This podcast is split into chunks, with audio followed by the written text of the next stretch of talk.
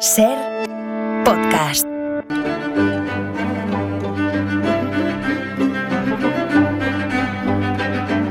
¿Cuántos días, Nieves? Buenas tardes. Hola, buenas tardes. ¿Qué Estos, ¿Cómo estos puentes que nos separan.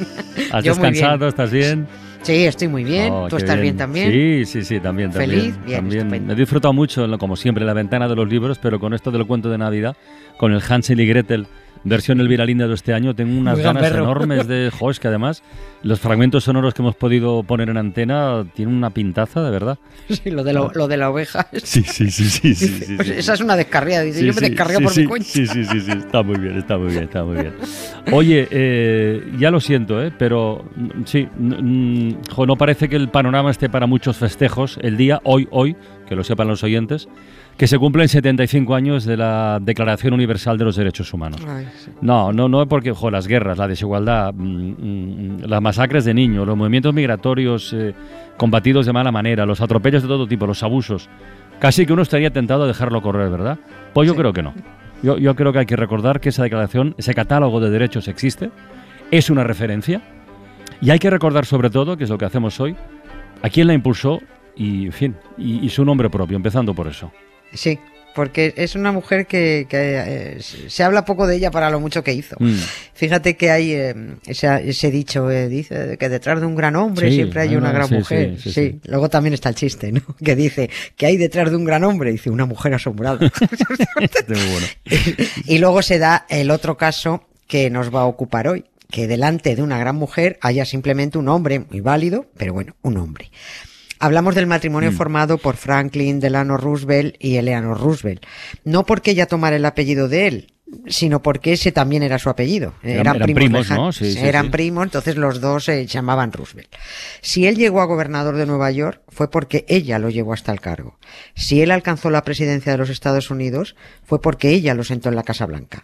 Y si él se Mm. mantuvo como el 32 presidente durante 12 años, fue porque ella siguió haciendo campaña por todo el país para que fuera elegido en tres ocasiones más. Porque mientras él hacía política, ella hacía activismo. La protagonista del acontecido de hoy es, ya lo hemos dicho, Eleanor Roosevelt, con la excusa de que esta mujer que tenía un culo de lo más inquieto, Mm. trabajó incansablemente para que tal que ayer, 10 de diciembre de 1948, la Asamblea General de la ONU adoptara la Declaración Universal de los Derechos Humanos. De este asunto humano ya hablamos hace cuatro años y no nos vamos a repetir porque además da igual. Total, esta declaración no pasa de ser eso. Es una declaración con 30 artículos muy bonitos, la verdad, con su preámbulo y todo, eh, que está traducida a la declaración a más de 500 lenguas y que la mayoría de los 8.000 millones de personas humanas que poblamos No. el planeta no lo entendemos y además no sabemos para qué sirve. Bueno, pero está bien que lo recordemos, ¿eh? porque Sí. ayer dices, ¿no? Ayer se cumplieron Sí. los 75 años y, y- Sí. y hay que profundizar un poquito en su significado y en sus intenciones, sobre todo. Otra cosa es como sí. estemos hoy. Así es. Pues precisamente por la igualdad de, de derechos de las personas humanas, que estoy diciendo Mm. las personas humanas porque así lo recoge el preámbulo Ya, ya, de esta, sí, pone ahí personas humanas, eh, eh, esta, que es muy bien intencionada la, la- la declaración, pero, hay- pero es inservible desde mi punto de vista. Debemos hablar de, de quién la hizo posible, de la que presidió la comisión encargada de redactarla y consensuarla, a costa incluso de violar los derechos humanos. Pues de eso se quejó un miembro de la comisión, que las sesiones de trabajo eran tan duras y tan largas que violaba los derechos humanos. eso se dijo uno, dijo, ya vale, hombre. Pero es que esta mujer, Eleanor Roosevelt, eh, no paraba, no paraba quieta, era muy activa y muy activista y con una incansable capacidad de trabajo. Ella debía decir, como dice un amigo mío, "Oye, ya descansaremos cuando estemos muertos. ¿Para qué vamos a parar ahora? Y ella lleva descansando desde 1962 en Hyde Park, es una localidad del estado de Nueva York, en una tumba muy exclusiva que está instalada en un jardín de rosas.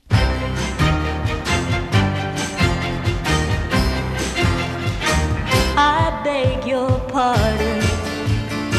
I never promised you a rose garden along sunshine. There's gotta be a little rain sometime.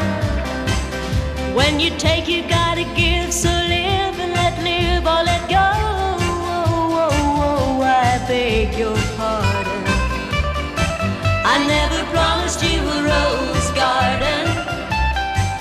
Bueno, nadie le prometió a Eleanor Roosevelt un, jardín de rosas, como esta canción, pero la verdad es que lo merecería. ¿eh? Bueno, y puede, puede que si el presidente Roosevelt no hubiera muerto, que murió en pleno cuarto mandato, pues igual le habría fa- facilitado un quinto. Entonces, entonces en esa época no había límite, ¿no? De, de mandato. No había límite, Ah. no, no, no había, vamos, es que si es por ella y vamos, porque eran, porque eran mortales, pero si no Mm. hubieran continuado. Es que el, el presidente Roosevelt tenía la campaña hecha gracias a cómo se la curraba Eleanor en la, en la calle. Estamos hablando de unos años 30 y principio de los 40 en Estados Unidos, donde a esta mujer la conocían en el pueblo más perdido de la América más profunda, porque hasta allí se había ido, esta mujer se había calzado unas botas de pocero y se dedicaba a Mm. preguntar a la gente en qué se les podía ayudar o qué necesitaban del presidente. Claro, los paisanos alucinaban. No, no podían imaginar tener enfrente a la mujer del presidente preguntando, a ver, ¿qué os falta? Era tan activista, pateaba tanto la calle, que algún periódico de, Washington tituló así con guasa, irónicamente, una vez, la señora Roosevelt pasa una noche en la Casa Blanca. No estaba nunca. Y es, es cierto que Roosevelt eh, gana cuatro elecciones consecutivas gracias a su esposa, gana las del 33, las del 36, las de 1940 y las últimas, las de 1944. Y porque se murió. Y fue ahí cuando tuvieron que aprovechar para enmendar la Constitución de los Estados Unidos. La vigésimo segunda enmienda limita los mandatos a dos. ¿Mm? No, allí no le tienen tanto miedo a enmendar la Constitución, no, explota, no pasa nada, no explota el país. Eleanor Roosevelt es una mujer relativamente famosa por el nombre, pero yo no sé si suficientemente conocida. Y eso es lo que me apetecía hacer, que conocerla un poquito mejor. Pero tenemos que conocer también a su marido y asuntos que pueden parecer así como cotilleos, pero no lo son. Vale. Las amantes, las enfermedades, todos esos detalles que dicen es que esto no nos debe interesar, pues sí, todo eso fue determinante para la vida de Leonor, del presidente, del país, de la política, de todo. Oye, ya lo hemos comentado, sabemos que el, la polio fue la enfermedad que afectó gravemente al, al presidente, Sí. pero, pero ¿quién tuvo amantes? ¿Él, ella, los dos? Ah, o- los dos. Los dos. los dos. Los dos, pero él disparó primero. Bueno. El primero que disparó fue él. Para no salirnos del tópico, pues eh, con una de sus secretarias, con Lucy. Eleanor lo pilló y quiso divorciarse. Pero claro, el señor Franklin Delano Roosevelt tenía aspiraciones políticas y ya sabemos que a los yanquis les ganan muy pocos a, a cuestiones eh, hipócritas. Su carrera política se habría acabado con un divorcio. Ahí habría, se habría terminado. Y siguieron juntos, lo acordaron, pero Eleanor exigió que dejara al amante, por supuesto, y a partir de ahí se negó a dormir con, con él. Aquello en el fondo fue una liberación para ella porque también tuvo más adelante sus escarceos con un guardaespaldas y parece que con alguna amiga también, sobre todo cuando comprobó que su maridito no soltaba a las amantes y que además todo el mundo estaba al tanto. Y, y fue mm, no solo una liberación personal como, como esposa, porque se quitó de encima el ser una perfecta acompañante como primera dama, sino que se vino arriba y se dedicó a lo que le gustaba. Eh, le gustaba mucho currar, le gustaba, le gustaba mucho el activismo. No era un florero esta mujer con la pestaña Ya. perfectamente colocada todo el día y ocupada en que la mesa de los banquetes de la Casa Blanca estuviera bonita o en vigilar la decoración del despacho oval. Eleanor sabía que no era un bellezón al uso, porque no es que se dijera que era una mujer guapa, muy sonriente, pero no era muy guapa, era grandota, era un poquito desgarbada, con los dientes muy grandes, pero esta mujer tenía un cerebro y una capacidad de trabajo alucinantes. Si cuando Franklin Delano Roosevelt contrajo la poliomielitis, Eleanor no hubiera estado ahí, no es que no hubiera podido mantenerse en la presidencia durante 12 años, es que no habría llegado ni a su primer mandato. ¿Y cuándo enfermó este hombre? ¿Mucho antes de las primeras elecciones o no? ¿O después? En pleno arranque serio de su carrera política, en pleno arranque, en 1921. Quedaban, quedaban 10 años para ir como candidato demócrata a sus primeras elecciones. Y si Eleanor no hubiera convencido a su marido para seguir en política, Mm. Porque por, es que por otro lado estaba la suegra, la madre del presidente, diciéndole retírate, eh, como, como, como- si estás enfermo, ¿cómo vas a ser político? Cada vez caminas peor, tienes que ir agarrado a alguien, esto no está bonito. Bueno, y, y Eleanor diciéndole a su suegra que se callara ya, que con polio o sin polio se podía ser eh, político. Y ahí, ahí es cuando nació una simbiosis de la pareja, una colaboración que sentó a, a- a Franklin Delano Roosevelt primero en el sillón de gobernador de Nueva York y luego en el del despacho oval de la Casa Blanca.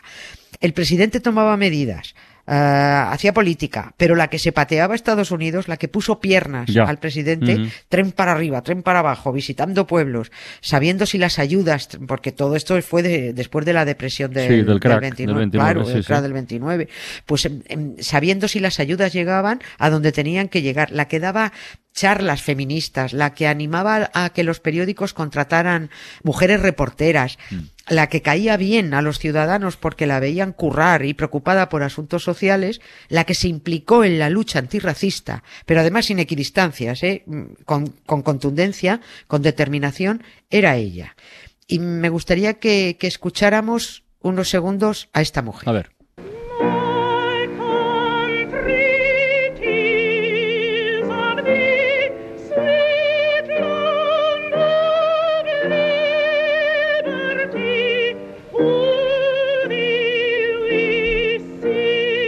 Canta como Los Ángeles. ¿Quién es? Sí, sí.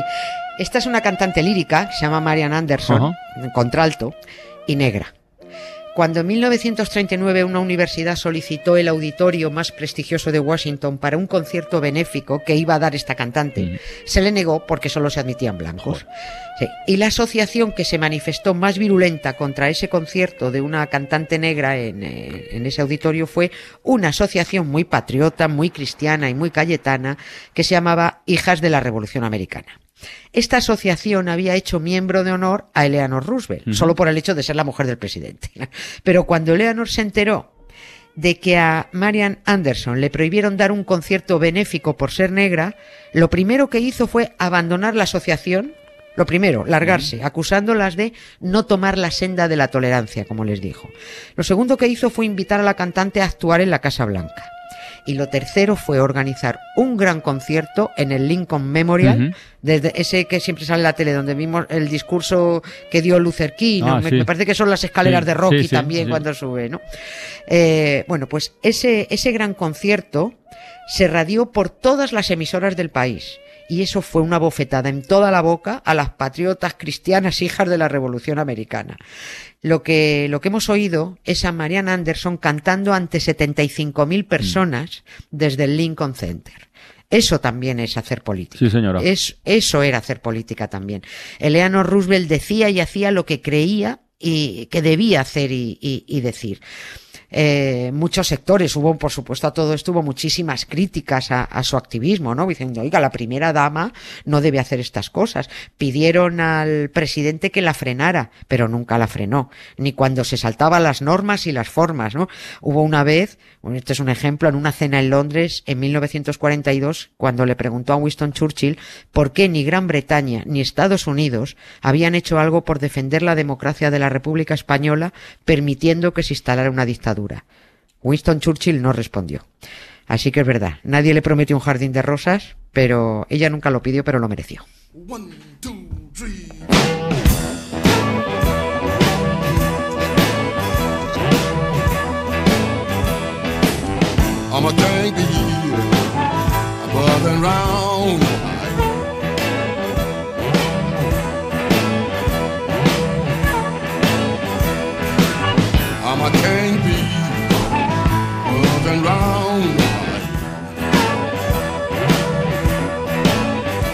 Hemos empezado fuerte la semana de Nieves y la acabaremos más- más fuerte aún porque estaremos en Bilbao el viernes. Pero bueno, eso ya, eso ya Aupa. llegará. Aupa. Aupa. En San Mamés, eso ya llegará.